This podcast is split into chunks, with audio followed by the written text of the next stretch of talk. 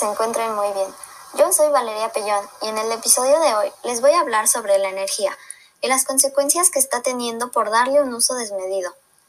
Esto con el propósito de generar conciencia sobre la importancia de su buen uso, para no seguir aportando a estas terribles consecuencias que se dan. Bueno, empecemos con lo que es la energía. La energía no es como tal una sustancia o materia, pero la podemos definir como la capacidad que tiene una persona, objeto o animal para interactuar con otros. Esta interacción siempre dará como resultado un cambio, ya sea de movimiento, de forma, de lugar y hasta de composición, como en la combustión. La energía existe en diferentes formas y está presente en todo nuestro alrededor de distintas maneras.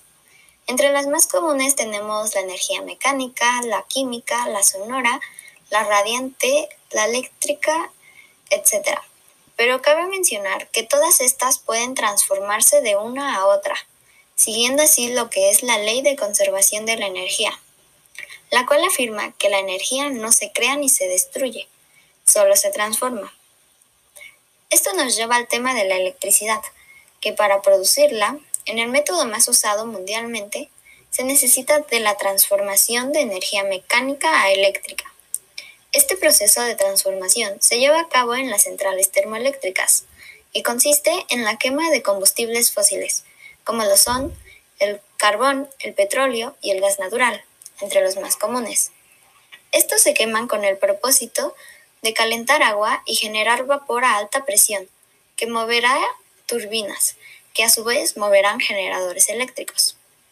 Pero las consecuencias de este método generador de electricidad están provocando un fuerte impacto sobre el medio ambiente, pues al quemar estas enormes cantidades de combustibles, los gases de combustión que se desprenden causan lo que se conoce como el efecto invernadero, que resumidamente es el causante de que el calor se quede atrapado en la atmósfera. Y sí, este efecto ha ocurrido desde hace millones de años de manera natural, con efectos benéficos, pero actualmente está siendo causado por la acción de los seres humanos, y en exceso. Así que los efectos no son benéficos, pues causan el calentamiento global, también conocido como cambio climático.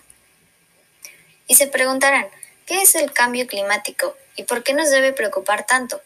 Pues el cambio climático se refiere a la observación de que los registros históricos de más de un siglo muestran una variación notable en la temperatura promedio del planeta, así como pasó en el último siglo desde la revolución industrial el promedio de la temperatura aumentó cerca de un grado centígrado, o desde la última era glacial, hace 10.000 años, al día de hoy, hubo una variación de 5 grados centígrados, y eso bastó para elevar el nivel del mar 120 metros, aumentar la cantidad de lluvia con tormentas más intensas, causó olas de calor más fuertes y temperaturas más cálidas, lo que propicia el derretimiento de los polos y cambio de los ecosistemas teniendo como consecuencia la extinción de especies.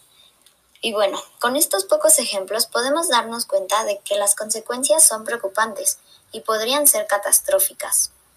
Por eso debemos tomar acción de inmediato, o la destrucción del planeta será irreversible.